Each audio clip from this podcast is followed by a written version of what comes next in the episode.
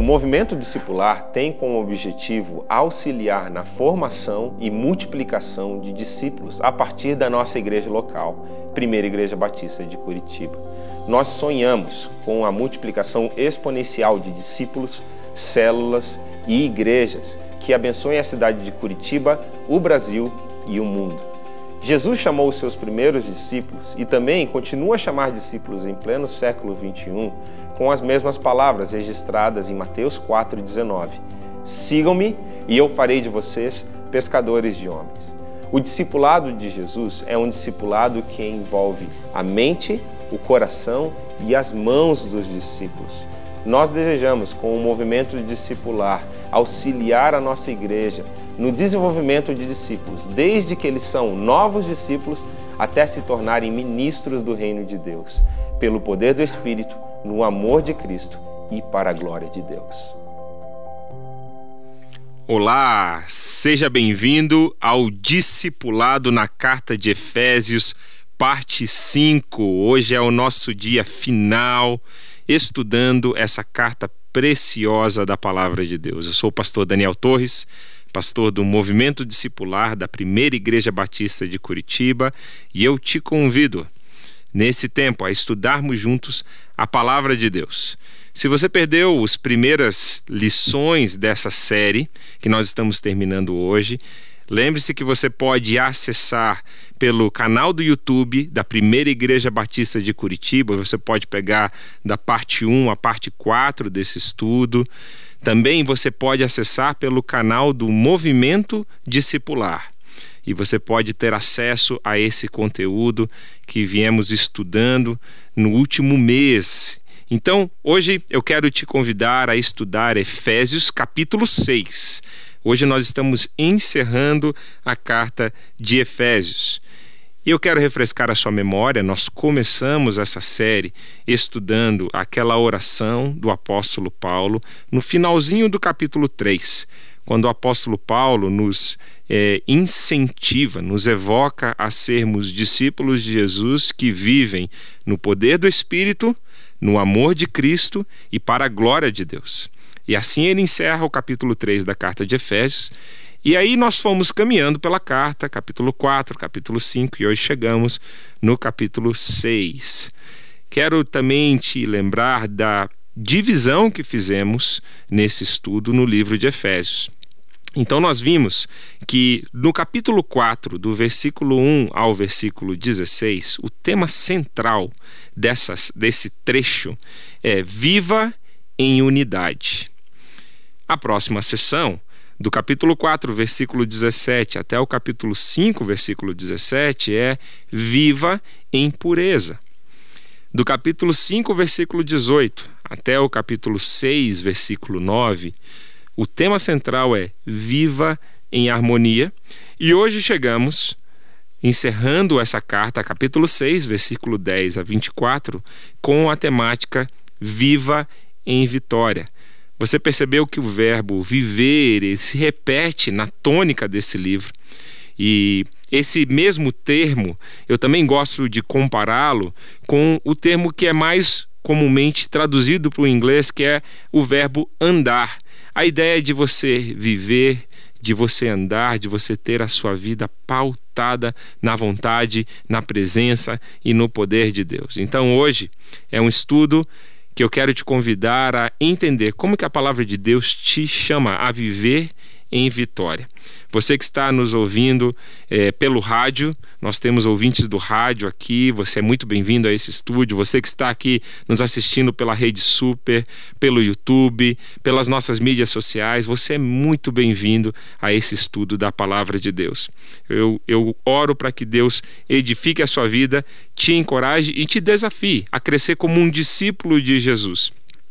Fique atento a essas lições, eu estou sempre procurando aplicar o estudo da palavra de Deus para o contexto do discipulado. Caso você esteja discipulando alguém, ensinando a palavra de Deus a alguém, ou você mesmo, como um discípulo de Jesus, como alguém que está procurando seguir um mestre, como que isso pode ser aplicado na sua vida? Lembre-se sempre que essa é a dinâmica. Primeiro aplicamos na nossa vida para que possamos então aplicar na vida daqueles que estão ao nosso redor. Então, vamos mergulhar nos estudos da palavra de Deus, e eu quero destacar com você já no comecinho o capítulo, o versículo 10 do capítulo 6. Para mim esse é um dos versículos favoritos na carta inteira de Efésios. É um versículo forte, um versículo que nos faz é, olhar com esperança quando estamos precisando de um renovo. Quem sabe essa seja a sua situação agora mesmo, quando você está me ouvindo.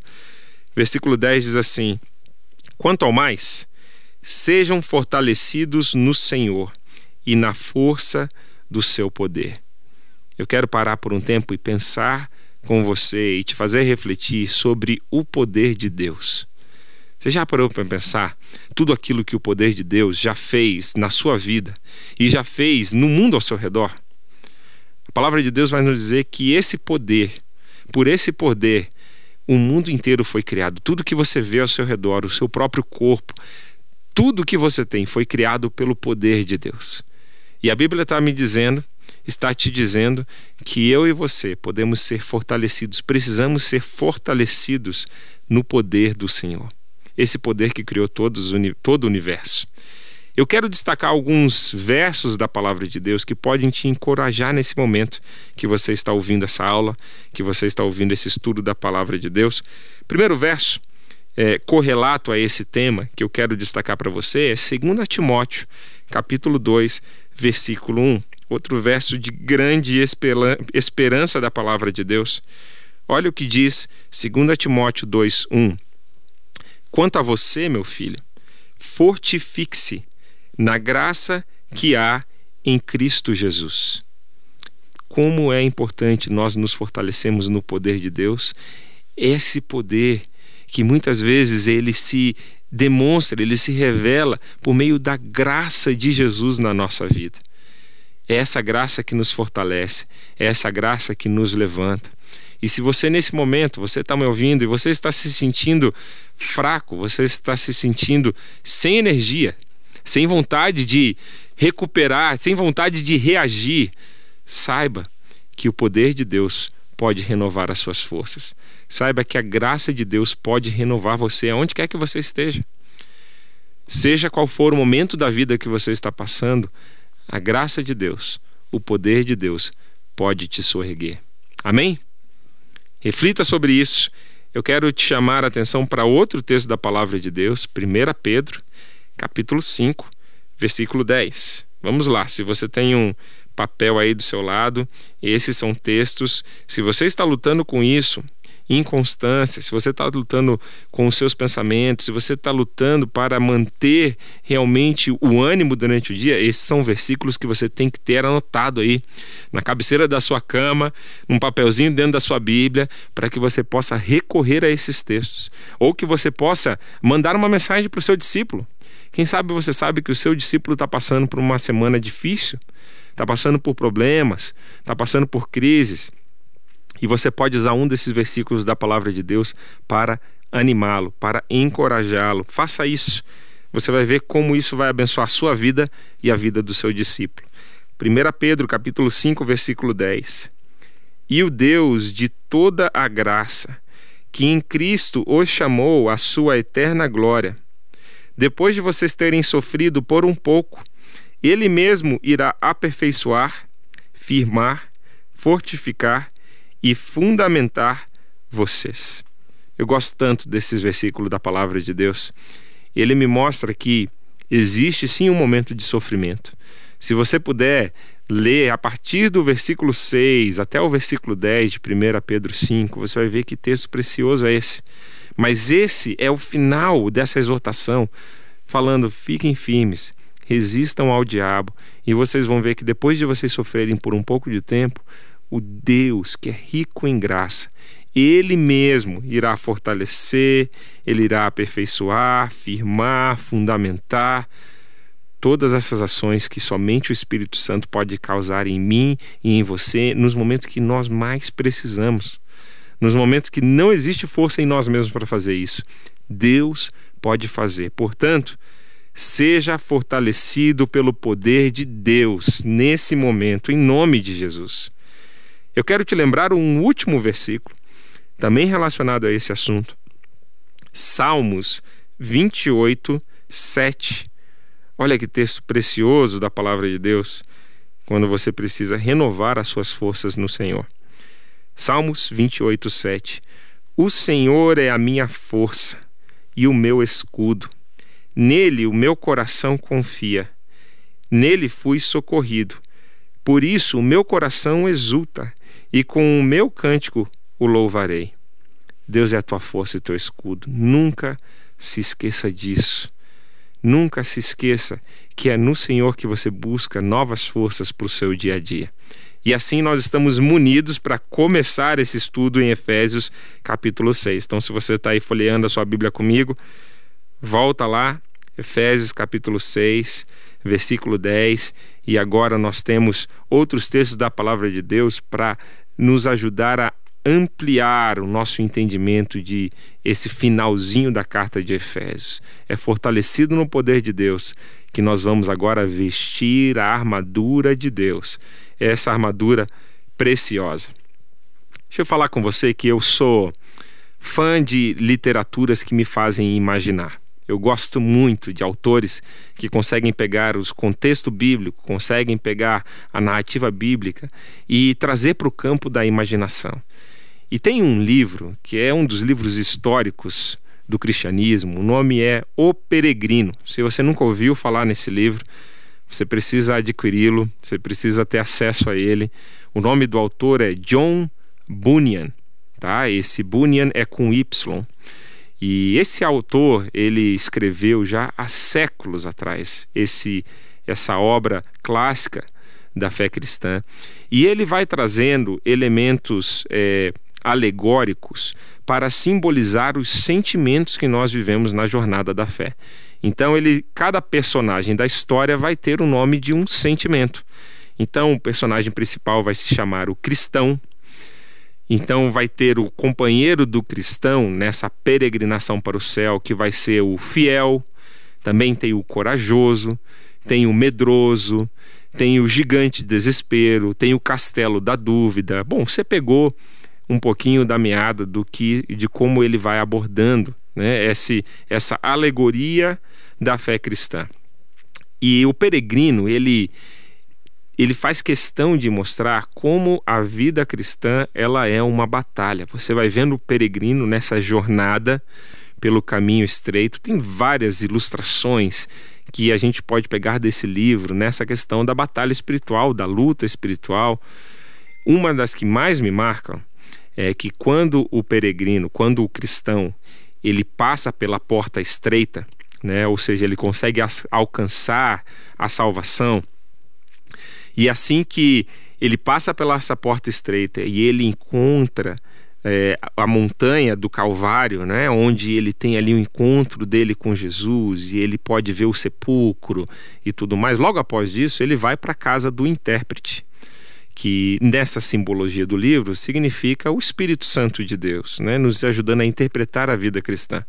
E ali ele vê uma série de coisas, ele vê uma série de, é, de, de ensinamentos que ele precisa para a jornada, ele chega nos aposentos onde ele pode descansar. E quando ele está saindo ali daquele local, ele recebe a armadura de Deus ele recebe a armadura para enfrentar os, as batalhas, os desafios da jornada. Ele não pode mais seguir a jornada com as suas roupas normais, com seus trajes de viagem. Ele precisa seguir nessa peregrinação agora com a armadura completa. E logo o próximo desafio é ele enfrentar um dos inimigos, né, o Apolion, que vem enfrentá-lo e, e, pela graça de Deus ele está com a armadura, ele está com o escudo, ele está com a espada, ele está com toda a couraça, com todo o cinturão e ele pode assim enfrentar aquele desafio. Então essa linguagem do peregrino me lembra muito que a vida cristã ela realmente ela é uma batalha. Até um dos autores, estudando a carta de Efésios, ele vai falar: olha, a vida cristã parece mais um campo de batalha do que um parque de diversão. E às vezes a gente encara a vida cristã mais como um parque de diversão do que como um campo de batalha. É importante a gente ter essa dimensão da batalha espiritual na vida cristã. E olha, a boa notícia é que Deus providenciou em Cristo tudo que precisamos para essa batalha. Todos os recursos que você precisa para enfrentar e vencer nessa batalha estão em você, por meio de Jesus Cristo que providenciou todas as coisas. E nós vamos ver aqui essa ilustração excelente do apóstolo Paulo, que vai nos mostrar parte a parte dessa ilustração sobre a armadura que Deus nos dá, a armadura espiritual que nós temos para enfrentar essa batalha. Eu quero olhar com você versículo 11 a versículo 13, que vai nos mostrar contra quem que nós lutamos essa batalha. Olha só o versículo 11 ao versículo 13 do capítulo 6 de Efésios. Vistam-se com toda a armadura de Deus, para poderem ficar firmes contra as ciladas do diabo. Porque a nossa luta não é contra o sangue e a carne, mas contra os principados e as potestades, contra os dominadores desse mundo tenebroso, contra as forças espirituais do mal nas regiões celestiais. Por isso, peguem toda a armadura de Deus, para que vocês possam resistir no dia mal e, depois de terem vencido tudo, permanecer inabaláveis. Algumas coisas que eu preciso destacar para você aqui, ele nos incentiva a vestirmos a armadura de Deus para que nós possamos fugir das tentações e ciladas. Existem muitos perigos na vida cristã, muitas coisas que, se você não estiver revestido com o cinturão da verdade, com a couraça da justiça, com o capacete da salvação, com o escudo da fé, você vai cair numa cilada do diabo. E a gente não pode, meus irmãos, abaixar a guarda, a gente não pode é, agir nessa jornada como se nós estivéssemos a passeio. É lógico que nós vivemos não sempre tensos, né, num clima de batalha, não é essa a impressão que eu quero dar, mas nós temos que estar atentos para a realidade espiritual, espiritual que está ao nosso redor. Ensine o seu discípulo a perceber essa dinâmica espiritual. Sabe uma coisa que eu. Um exemplo bem prático aqui para eu dar para você. Quando a gente começa a discipular uma pessoa, a gente percebe que a pessoa ela, ela vem super animada ela vai estudando a Bíblia, ela vai né, encontrando a palavra de Deus, tendo experiências com Deus. Mas às vezes, quando você está ali é, do, do começo para o meio da jornada, ou até do meio para o final da jornada, você vê que a, o ânimo da pessoa vai diminuindo. Às vezes, lutas começam a vir, às vezes, distrações começam a vir na vida da pessoa, e aí a pessoa começa a faltar no, no horário que vocês combinaram, ou ela acaba não conseguindo cumprir os combinados de estudo que vocês tinham feito naquela semana, ou ela não consegue vigiar em oração, participar do culto, enfim tem vários ataques que nós sabemos que o nosso inimigo, ciladas que o nosso inimigo coloca para distrair alguém que está querendo é, encontrar a fé genuína em Deus. E é nesse momento, meu irmão, minha irmã, que você precisa alertar o seu discípulo. Falar, olha, essas coisas que estão acontecendo na sua vida, de elas podem ser coisas naturais, mas fique atento ao quesito espiritual disso sabe? De você estar tudo marcado para você estudar a Bíblia, naquele momento a sua casa vira uma bagunça e você não consegue estudar mais nada. Tá tudo marcado para a gente ter o nosso encontro e você não consegue porque entra uma demanda ou do trabalho, ou da família, ou sua pessoal mesmo. Tá tudo certo para você ir no culto e alguém passa mal em casa, chega a visita. Ajude o seu discípulo a perceber que existe sim, não estou dizendo que tudo é espiritual, mas que existe sim algumas ciladas, algumas coisinhas que o inimigo vai fazendo para tirar a nossa atenção. E a pessoa que está chegando nessa dinâmica espiritual, ela muitas vezes ela não percebe essa batalha espiritual que está ao redor de uma coisa tão simples quanto ir na igreja, quanto ler a Bíblia, quanto é, ter tempo na sua rotina para orar, quanto ter tempo na sua rotina para ler a Bíblia com seus filhos, ela às vezes não percebe como isso tudo, além das dinâmicas e dos estresses normais do dia a dia, existe sim uma batalha espiritual por trás disso. E a pessoa ela tem que aplicar aqueles textos da palavra de Deus, como diz lá em Tiago capítulo 4, como diz em 1 Pedro capítulo 5, que nós precisamos resistir ao diabo e ele fugirá de vós. Nós precisamos permanecer firmes e lutar essa batalha para permanecermos inabaláveis, como diz esse texto da palavra de Deus. Então, não se esqueça de refletir com o seu discípulo, de apontar para o seu discípulo sobre essa batalha espiritual. Olha só, quero destacar para você aqui três inimigos que nós estamos lutando contra, que a palavra de Deus ela vai destacar. A palavra de Deus vai nos dizer que nós estamos lutando contra um sistema da sociedade. E a palavra de Deus, ela usa essa palavra, ou nós traduzimos para português como lutamos contra o mundo. Isso no vocabulário evangelical, né? É normal você falar essa separação entre a igreja e o mundo. Quando a gente fala mundo, a gente está falando do sistema de valores, da cultura, que muitas vezes se opõe aos valores do reino de Deus, aos valores do evangelho.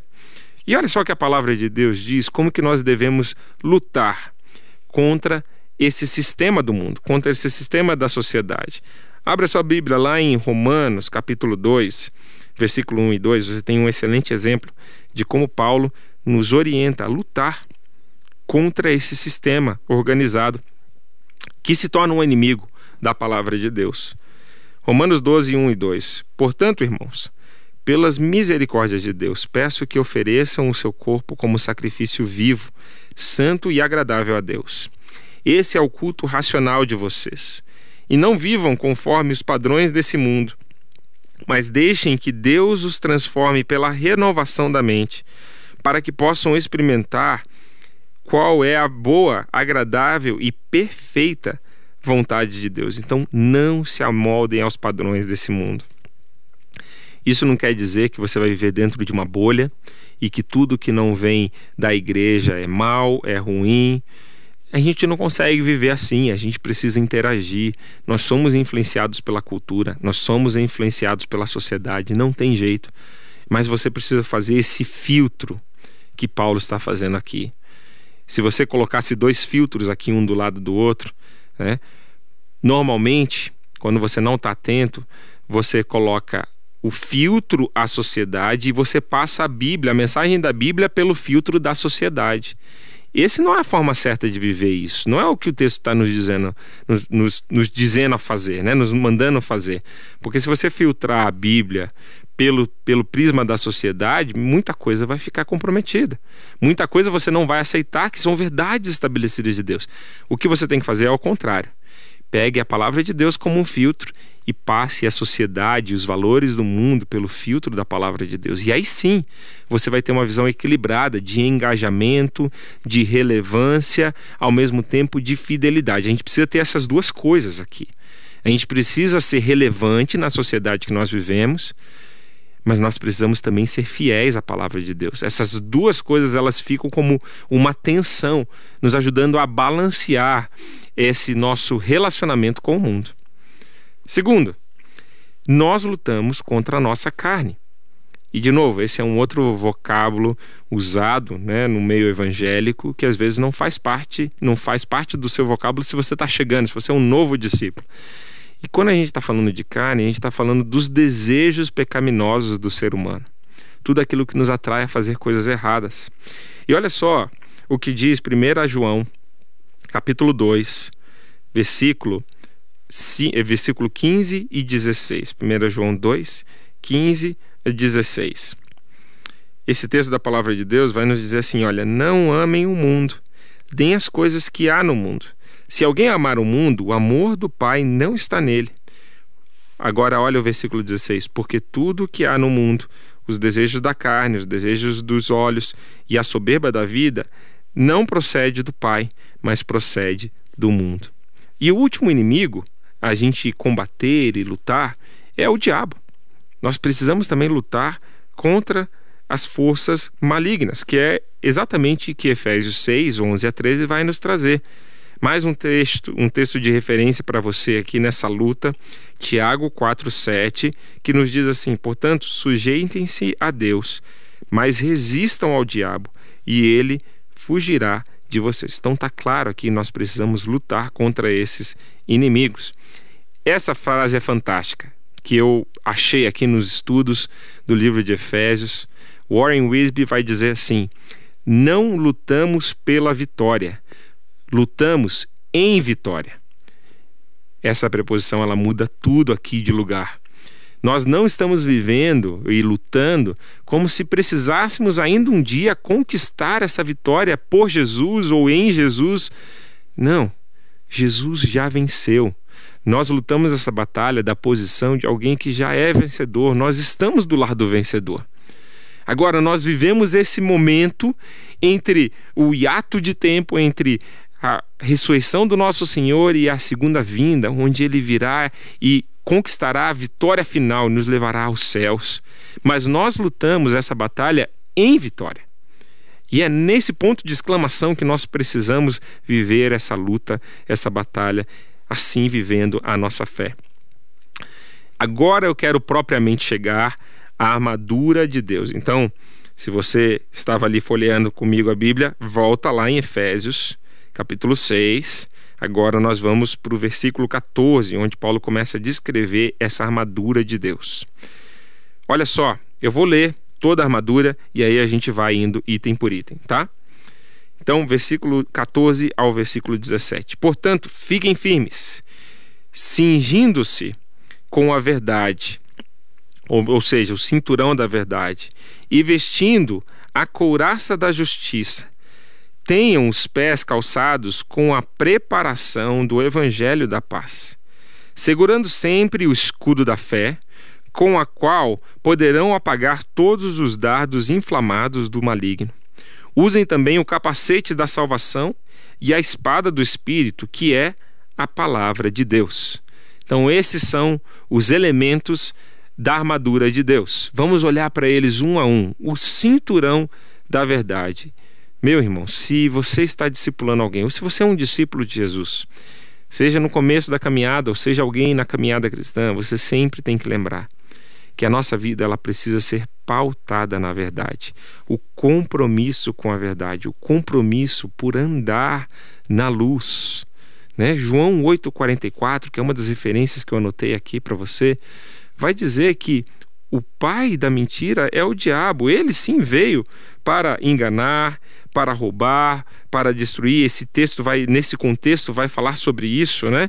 Mas nós andamos na luz de Cristo e nós não podemos negociar com isso. Olha só, João 8,44. Vocês são do diabo. Jesus está falando de uma forma muito ríspida aqui com os líderes religiosos, que é o pai de vocês, que querem satisfazer os desejos dele. Ele foi assassino desde o princípio, jamais se firmou na verdade, porque nele não há verdade. Quando ele profere mentira, fala do que lhe é próprio, porque é mentiroso e pai da mentira. O próprio texto aqui de Efésios, no capítulo 4, no versículo 25, ele vai, ele vai nos dar uma exortação direta: não mintam uns para os outros. Falem a verdade com os seus irmãos. Esse tem que ser um valor inegociável do cristão. Eu lembro que uma vez, num discipulado, é, o meu discípulo ele estava talvez se desviando de algumas áreas que eram complicadas para ele naquele momento se abrir.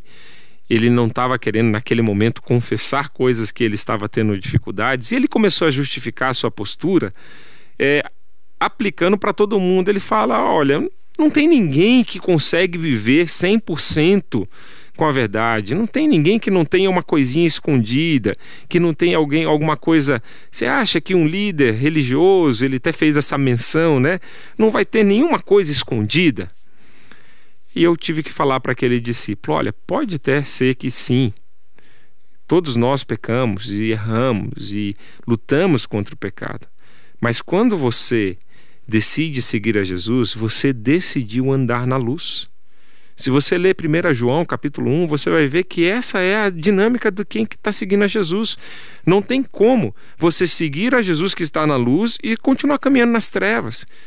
E continuar conscientemente negociando a sua vida com um engano, com a mentira. Não é compatível. Se você está vivendo isso na sua vida, meu irmão, que essa seja uma palavra que exorte o seu coração.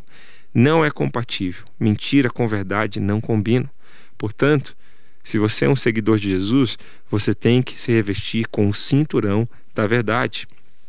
Segunda coisa que o apóstolo Paulo vai mencionar aqui para a gente é que existe essa couraça da justiça. E nessa couraça da justiça, é, eu quero ressaltar essa questão de viver com integridade, a questão da mordomia cristã. E mordomia né, não é sentido de ser folgado, como a gente normalmente associa essa palavra no português, mas é ser um, um servo, ser um bom mordomo, cuidar bem das coisas que Deus te confiou, seu tempo, os seus recursos, a sua família, os seus dons, habilidades, sua saúde. É você conseguir ter uma vida onde você está vivendo com integralidade, onde tudo que você sabe na sua vida, ou você está buscando da sua forma, da forma melhor, viver de forma justa, viver de forma honesta, viver de forma equilibrada. Eu lembro de meu pai comentando comigo essa semana, ele tem uma empresa e ele estava muito mexido com esse termo da integridade. Nós estamos estudando sobre isso aqui na, na PIB de Curitiba. Os sermões do nosso pastor, pastor Pascoal, tem nos, nos levado a refletir sobre isso. E ele estava falando, filho, eu tenho tentado viver 100% de integridade no meu trabalho, não é 99%. O cristão ele não foi chamado para viver 99% de integridade, é 100%. E ele está certo. Nós precisamos sim buscar o nosso melhor, viver uma vida íntegra, 100%. Olha só o que esse autor, Warren Wisby, ele vai falar ele diz assim sobre esse assunto: a vida que vivemos nos fortalece contra os ataques de Satanás ou facilita que ele nos atinja. Na é verdade, nessa questão da integridade, se você está comprometendo a sua caminhada cristã em várias áreas, você está dando espaço aberto para que o inimigo te atinja. Agora, se você está vivendo uma vida coerente, se você está tá procurando né, tudo fazer certinho, buscando fazer o seu melhor, ataques virão mas você não deixou áreas desprotegidas para que o inimigo te ataque e te derrube. E lembre-se, irmãos, Satanás ele é um acusador. Ele vai colocar coisas como ele fez com Jó na palavra de Deus, como ele faz comigo e com você nos nossos pensamentos, nos acusando, tentando nos acuar. A palavra de Deus ela é tão poderosa que ela vai dizer lá em 1 Pedro no capítulo 2, no versículo 2, vai dizer que nós temos diante de Deus um advogado, Jesus Cristo, o justo, e ele nos defende. Se pecarmos, nós podemos apelar a esse advogado, a ele interceder a nosso favor se o sangue de Jesus cobre a sua vida. E se você já é alguém que tem a sua vida entregue a Jesus, saiba que você tem um advogado diante de Deus. Jesus Cristo, o justo. Ele sim é o justo. Olha que texto precioso da palavra de Deus. Vamos seguir adiante aqui. Quero chegar no terceiro elemento aqui da nossa do nosso estudo. E esse terceiro elemento, ele é a sandália para anunciar o evangelho. Você precisa estar pronto para compartilhar a sua fé, como diz lá em 1 Pedro. Esteja pronto para compartilhar com todos a razão da sua fé. Eu gosto muito de pensar no ciclo do discipulado. A gente tem trabalhado isso aqui na Primeira Igreja Batista de Curitiba e eu vou mostrar ou vou é, ilustrar para você aqui o que, que, eu significo, o que, que significa esse ciclo do discipulado. Antes, deixa eu ler para você essa frase interessante sobre essa questão da luta e de anunciar o evangelho. O Wisby diz assim: o inimigo declarou guerra, mas nós somos embaixadores da paz. Então, o ciclo do discipulado, ele é o aspecto prático do discipulado aqui na primeira igreja batista de Curitiba. É como nós envolvemos as mãos dos nossos discípulos, entende? O seu discípulo ele tem que, o discipulado ele tem que envolver a mente. O, então nós propomos o ciclo do discipulado. Ele perceber como esse discipulado ele é uma cadeia cíclica de multiplicação, de reprodução de discípulos do Senhor Jesus. Nunca termina. Essa, essa ordem de Mateus, capítulo 28, versículo 19, quando, quando Jesus nos disse: Vão por todos os povos da terra e façam discípulos, batizando-os em nome do Pai, do Filho e do Espírito Santo e ensinando-os a guardar tudo que eu vos tenho ensinado. Eu consigo ver esse ciclo nesse trecho, nesse versículo da palavra de Deus. E o primeiro é, o primeiro, o primeira parte ela é dividida em três partes. Deixa eu ser didático com você aqui, dividir esse trecho da palavra de Deus em três partes. A primeira parte desse ciclo é alcançar. Como é que você faz isso nessa caminhada? Como é que você compartilha? Como é que você calça essa sandália do Evangelho? Bom, você vai orar por pessoas ao seu redor que precisam conhecer a Jesus. E quando Deus tiver, te der a oportunidade, você vai testemunhar da sua fé. Você vai procurar fazer isso por meio das mídias sociais, ligações, da forma que você encontrar. E a meta, o alvo que você alcançou, né, o marco, deixa eu dizer assim, o marco que você alcançou, essa primeira fase, é quando aquela pessoa se converte. E você vai conduzir a segunda fase desse processo, que é a fase do acolher. Você vai acolhê-la numa igreja local, na família de Deus. E nessa fase de acolhimento, aqui os termos é, que eu vou usar, eles são termos que nós usamos aqui na primeira igreja batista de Curitiba, mas você pode adicioná-la, você pode é, adaptá-la para o seu contexto. Quando nós acolhemos alguém aqui na PIB de Curitiba, nós queremos acolhê-la nos cultos da nossa igreja, nós queremos acolhê-las na célula, que são os grupos de estudos da Bíblia, grupos evangelísticos. Nós queremos também ajudar essa pessoa a começar um discipulado, estudando a palavra de Deus, começar a nossa linha de ensino. Então, nós queremos acolhê-la nessas três dimensões. E ela vai, nesse processo, ser preparada para o batismo. Ela vai ser preparada para simbolizar a sua fé por meio do batismo. Esse é o marco que você alcançou a fase 2. O terceiro parte desse ciclo agora é a fase do aperfeiçoar. Então agora você vai ajudar esse discípulo que já está batizado, agora ele vai começar a servir no reino de Deus. Eu espero que nesse processo de caminhada, de acolhida, ele já começou a servir, mas agora, oficialmente como membro da igreja, ele começa a servir num ministério. Ele continua nos seus estudos, no crescimento da vida cristã, se aperfeiçoando, continua a nossa linha de ensino e agora ele é desafiado para começar um novo ciclo com um novo discípulo. Porque você percebe que agora o ciclo começa de novo. Ele vai começar a alcançar, acolher e aperfeiçoar alguém. E assim o ciclo continua. Portanto, essa é uma ótima forma de você calçar as sandálias da fé, da proclamação do Evangelho. Nós seguimos adiante aqui no nosso estudo e nós vamos chegar no quarto elemento, que é o escudo da fé. Eu costumo brincar com os meus discípulos, uma brincadeira certa, eu falo, olha, mantenha o escudo erguido. Escudo da fé não pode estar a passeio. Lembre que você está numa batalha. Então, todos os dias, protegendo a sua mente, protegendo o seu coração, protegendo as suas emoções, mantenha o escudo da fé erguido. Lembre-se que existem altos e baixos no discipulado. Se você já caminhou com alguém, aí numa caminhada que dura quatro meses, seis meses, um ano. O discipulado ele não termina, ele tem fases, né, meus irmãos? Mas você vai ver que a pessoa ela tem os seus altos e baixos. Ela começa muito animada, depois ela vai ter o seu momento de crise, os seus momentos de dificuldade. Por exemplo, eu estou discipulando uma série de pessoas agora nesse momento. E cada semana um dos meus discípulos passa por um momento difícil, ou está passando por uma fase difícil, por uma estação difícil. O importante é você não desistir, o importante é você perseverar e ajudar o seu discípulo a perceber também que você não vai se mexer, você não vai se mexer dali. Vocês vão continuar perseverando, lutando essa batalha.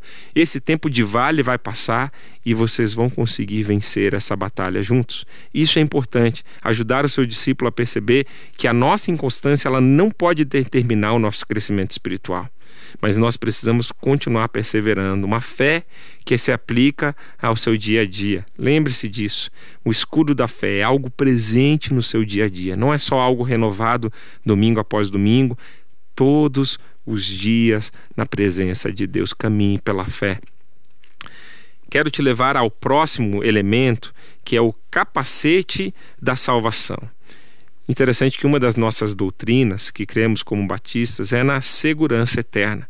Cremos que alguém que entregou genuinamente a sua vida a Jesus, ele não perde, não perde a sua salvação. Ele não vai perder na caminhada da vida cristã essa sua salvação. E isso nos é assegurado por textos da palavra de Deus, como Efésios capítulo 2, versículo 8 e 9, até o versículo 10, que vai nos falar que a, a salvação é um presente, é dom de Deus, é graça de Deus. Eu não fiz nada para merecer. E se Deus selou a minha vida com o Espírito Santo da promessa, essa é uma marca que ninguém consegue arrancar. Então, Nós cremos nessa segurança. E olha só como interessante que Paulo ele coloca a salvação como ele simbolizando aqui a proteção da mente, da cabeça, né? A parte mais importante do nosso corpo. Então é interessante também nesse sentido o simbolismo com a sua batalha da mente, como a salvação em Cristo Jesus ela pode proteger e ser um forte aliado nessa batalha pela sua mente. E eu te pergunto, quem que controla os seus pensamentos hoje? Você está vestindo esse capacete da salvação? Esse capacete está lá na sua mente, né, na sua cabeça, protegendo seus pensamentos, protegendo de ataques do inimigo. Pare para pensar sobre isso. E se não tiver, esse é o momento de você, é, pela fé, falar ao Senhor: Senhor, te agradeço pela salvação que tem em Ti. Te agradeço pelo selo da promessa que está na minha vida. Te agradeço porque o Senhor um dia me salvou. Se isso é uma realidade na sua vida, se não é uma realidade na sua vida e você está me ouvindo agora nesse momento, saiba que por meio de Cristo Jesus, o Filho de Deus, você pode ter sim acesso a todas essas armaduras que eu estou falando. Você pode ter segurança de que um dia você vai estar para sempre com Deus no céu. E você pode ter segurança nessa terra de que Jesus está vivendo com você dia após dia. Ele veio para te salvar de todo pecado, de toda maldade que nos atrapalha de seguir a vontade de Deus. E ele veio transformar a mim e a sua vida. Ele morreu e ressuscitou pelos seus pecados. E você pode sim, hoje, ter esse capacete da salvação. Basta você confessar Jesus como seu Senhor e Salvador e pedir a ajuda dele. Se você deseja dar o próximo passo nessa caminhada, se você está ouvindo aqui, está caminhando com a gente aqui na, nessa, nesse estudo da palavra de Deus e você deseja buscar essa palavra de Deus conosco, né, está aceitando talvez essa, esse convite de caminhar com Jesus, eu quero te convidar a você escrever aqui para esse, esse nosso número que nós temos aqui. Eu quero dar um número para você que está aqui na, na rádio, tá? 98762 7516. O DDD é 41 98762 7516. Escreve aí no WhatsApp, olha, eu quero aceitar Jesus, quero caminhar com Jesus e a nossa equipe aqui de produção vai te ajudar a você dar os próximos passos nessa caminhada, te mandar o link ali para você preencher, estudar a Bíblia conosco, o discipulado mais a fundo. Você é nosso convidado, nós queremos te ajudar nessa caminhada. Se você está recebendo Jesus hoje no seu coração. Olha, eu quero seguir adiante aqui e completar com você essa armadura. O último item que nós precisamos estudar é a espada do Espírito. Essa espada do Espírito é a palavra de Deus. E essa é a nossa arma na batalha espiritual. Eu gosto muito de uma ilustração que usa mão. Então você pode olhar aí para sua mão onde você está e me faz lembrar das várias coisas que nós precisamos fazer com a palavra de Deus, usando a nossa mão, né? O dedo menorzinho, nosso dedo mindinho, nos lembra que nós precisamos ouvir a palavra de Deus. O nosso próximo dedo aqui, o dedo anelar, ele vai nos lembrar que nós precisamos ler a palavra de Deus.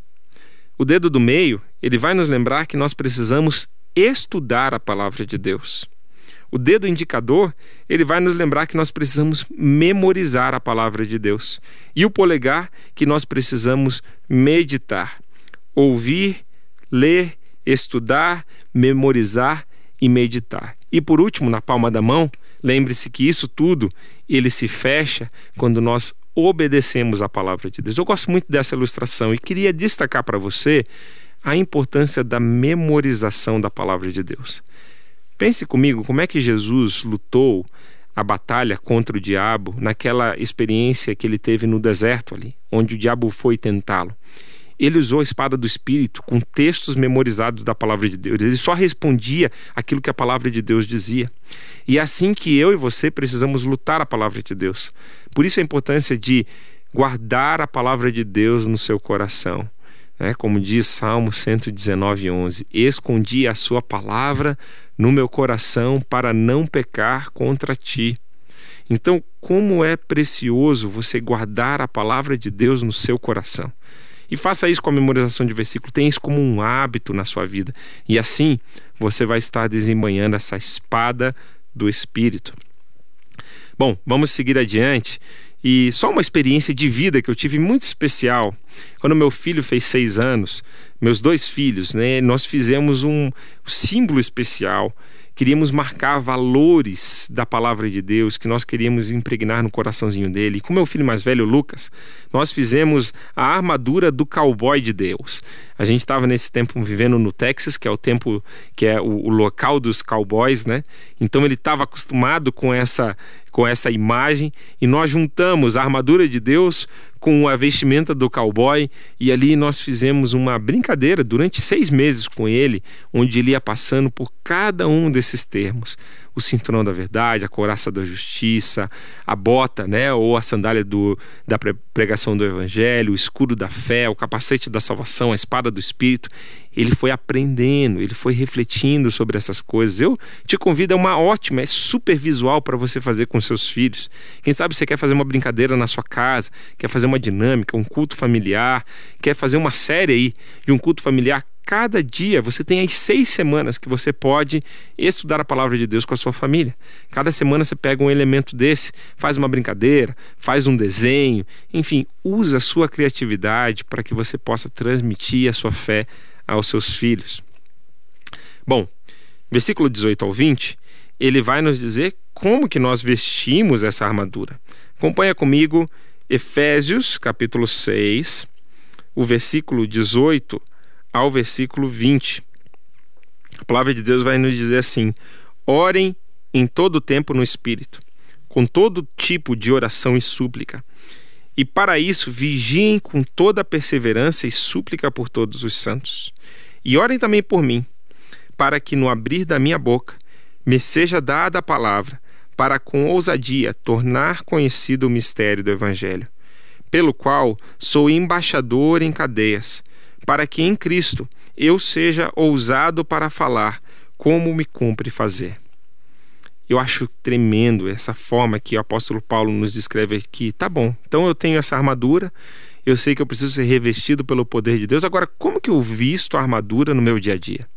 O que significa vestir essa armadura de Deus? Aqui está a resposta, meus irmãos. Olha, três coisas para destacar para você. Primeiro, tenha tempo com Deus. Tenha tempo em oração pelos seus irmãos, por você, como o apóstolo Paulo vai destacar aqui. Quando você está tendo tempo, seu tempo de intimidade, seu tempo a sós com Deus, é como se você estivesse revestindo essa armadura. É como se você está confessando seus pecados, você está colocando coisas para fora que não pertencem a Deus, colocando para dentro as virtudes que vêm de Deus e ali você está colocando essa armadura em você. Outra coisa que esse texto de Efésios ele foi nos destacar no capítulo 5, ande no espírito, né, como o apóstolo Paulo fala, né? Não se embriaguem com vinho, mas estejam cheios do Espírito Santo de Deus. Andar no Espírito, essa dinâmica de andar nas virtudes do Espírito e em obediência ao Espírito Santo de Deus é a forma pela qual você se reveste dessa armadura. E por último, apóstolo Paulo ele vai nos apontar ali que ele está pedindo as, as orações, ele, está, ele está preso nesse momento, nessa carta. Ele está prestes a ser julgado. E ele está pedindo, meus irmãos, orem para que eu tenha ousadia para testemunhar da minha fé. A mesma coisa, se você está nesse desejo de revestir-se da, da, da, armadura de Deus, lembre que o testemunhar da sua fé é algo que te reveste de autoridade espiritual. Deus vai te abençoar para que você faça isso, e nesse processo você vai crescendo e amadurecendo na sua fé. Eu quero ir aqui para a conclusão da carta, versículo 21 e 22. O apóstolo Paulo ele vai destacar Tíquico. Olha só, ele vai dizer assim: E para que saibam como estou e o que estou fazendo, Tíquico, o irmão amado e fiel ministro do, do Senhor, lhes dará todas as informações. Eu estou enviando a vocês com essa finalidade, para que conheçam a nossa situação e para que ele console o coração de vocês. Então, Tíquico é alguém muito especial, é um discípulo do apóstolo Paulo. O apóstolo Paulo ele tinha esse ciclo de amizade com Timóteo, com Tito, com Tíquico, com Lucas, um companheiro de ministério, e ele mandava Tíquico para missões específicas. Inclusive, 2 Timóteo 4,12 vai nos mostrar que Tíquico foi enviado para Éfeso para pastorear aquela igreja, enquanto Timóteo vinha visitar Paulo na prisão, no seu último momento ali, momentos antes da sua morte. Então, Tíquico era um obreiro aprovado, um obreiro fiel, um excelente exemplo de servo de Deus, de discípulo que eu e você podemos seguir. Então fica aqui um exemplo para você apontar para o seu discípulo ali de como o apóstolo Paulo ele vivia esse discipulado, estava fazendo essa missão com os seus discípulos. Bom, por último, nós chegamos na saudação final dessa carta, versículo 23 e 24, que diz assim: Paz seja com os irmãos e amor com fé, da parte de Deus o Pai e do Senhor Jesus Cristo. A graça esteja com todos os que amam sinceramente o nosso Senhor Jesus Cristo. Eu gosto demais dessa saudação final. Inclusive, eu gosto demais das saudações iniciais e finais das cartas do apóstolo Paulo. Todas elas têm coisas a nos ensinar. Eu gosto muito dessa expressão aqui do apóstolo Paulo, amor com fé. Para mim, ela representa muito é, o a estrutura dessa carta do apóstolo Paulo. Lembrem-se que eu falei para vocês lá no comecinho da nossa série que essa carta ela é dividida. A primeira sessão do capítulo 1 ao capítulo 3, ela vai focar muito no ensino da fé, na ortodoxia, a forma certa de viver a fé, naquilo de que você precisa crer. E a segunda parte dessa carta, do capítulo 4 ao versículo 6, ela vai se concentrar na ortopraxia, forma certa de viver a, a, de viver a fé cristã, de praticar a fé. Então, quando ele junta esses dois elementos aqui, amor com fé, para mim simboliza essa, essa união perfeita que essa carta do apóstolo Paulo nos oferece aqui. Conhecimento e prática. Nós precisamos dessas duas coisas na fé cristã. E por último, o alvo do discipulado, meus irmãos, é o versículo 24. Olha só. A graça esteja com todos os que amam sinceramente o nosso Senhor Jesus Cristo. Se você precisar resumir o alvo de um discipulado, é ensinar alguém a amar o Senhor Jesus de todo o coração, a obedecer o grande mandamento, né? Marcos 12, 30 e 31. Ame o Senhor, o seu Deus, de todo o seu coração, de toda a sua alma, de toda a sua força, todo o seu entendimento, e ame o seu próximo como você ama a si mesmo. Esse é o resumo do discipulado, do que, que você precisa ensinar o seu discípulo a obedecer. Eu quero te agradecer, você que esteve conosco durante toda essa série do livro de Efésios. Eu quero te chamar para os nossos próximos estudos da palavra de Deus. Estou preparando com todo carinho uma série de discipulado baseado no livro de 1 João. Então fica ligado aqui Fica ligado nos nossos estudos da palavra de Deus. Você é meu convidado para estudar a palavra de Deus e nós vamos mergulhar daqui a pouquinho no livro de 1 João. Eu quero destacar para você como que você pode é, resgatar aqui os conteúdos dessa, dessa nossa série de estudos, caso você tenha perdido um ou outro é, de, é, episódio dessa série, você pode ir no YouTube da PIB de Curitiba, Primeira Igreja Batista de Curitiba, e ali você pode encontrar movimento discipular, pode encontrar Efésios, as partes desse estudo, né, de parte 1 até a parte 5. Você pode ir também no canal do Movimento Discipular. Eu quero te convidar, entra lá no, no Instagram, entra no Facebook, entra no YouTube, no Movimento Discipular coloca lá o sua curtida, coloca lá o que você está seguindo o movimento discipular e você vai receber vários conteúdos direcionados para você, criados com muito carinho nessa área de discipulado. Eu quero orar por você, orar por mim, agradecer a Deus por esse tempo estudando a carta de Efésios nos, e pedindo a Deus que nós possamos viver em vitória na nossa fé. Oremos juntos nesse momento. Querido Deus, eu te agradeço pelo privilégio de estudar essa carta preciosa da Sua palavra com os meus irmãos. Te agradeço, ó Deus, por tudo que o Senhor vai fazer por meio dessa mensagem, pessoas que o Senhor vai edificar, encorajar, salvar. E, Senhor, eu peço que cada um desses meus ouvintes, baseado nesse estudo da Sua palavra de hoje, possa aprender a viver em vitória. O segredo disso tudo é vivermos fortalecidos pelo Senhor, na força do seu grande poder.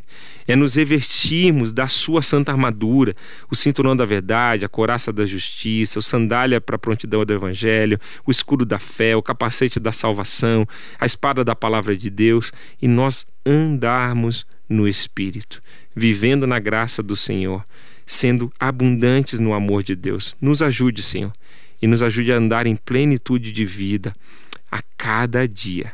Essa é a minha oração em nome de Jesus. Amém. Que Deus te abençoe.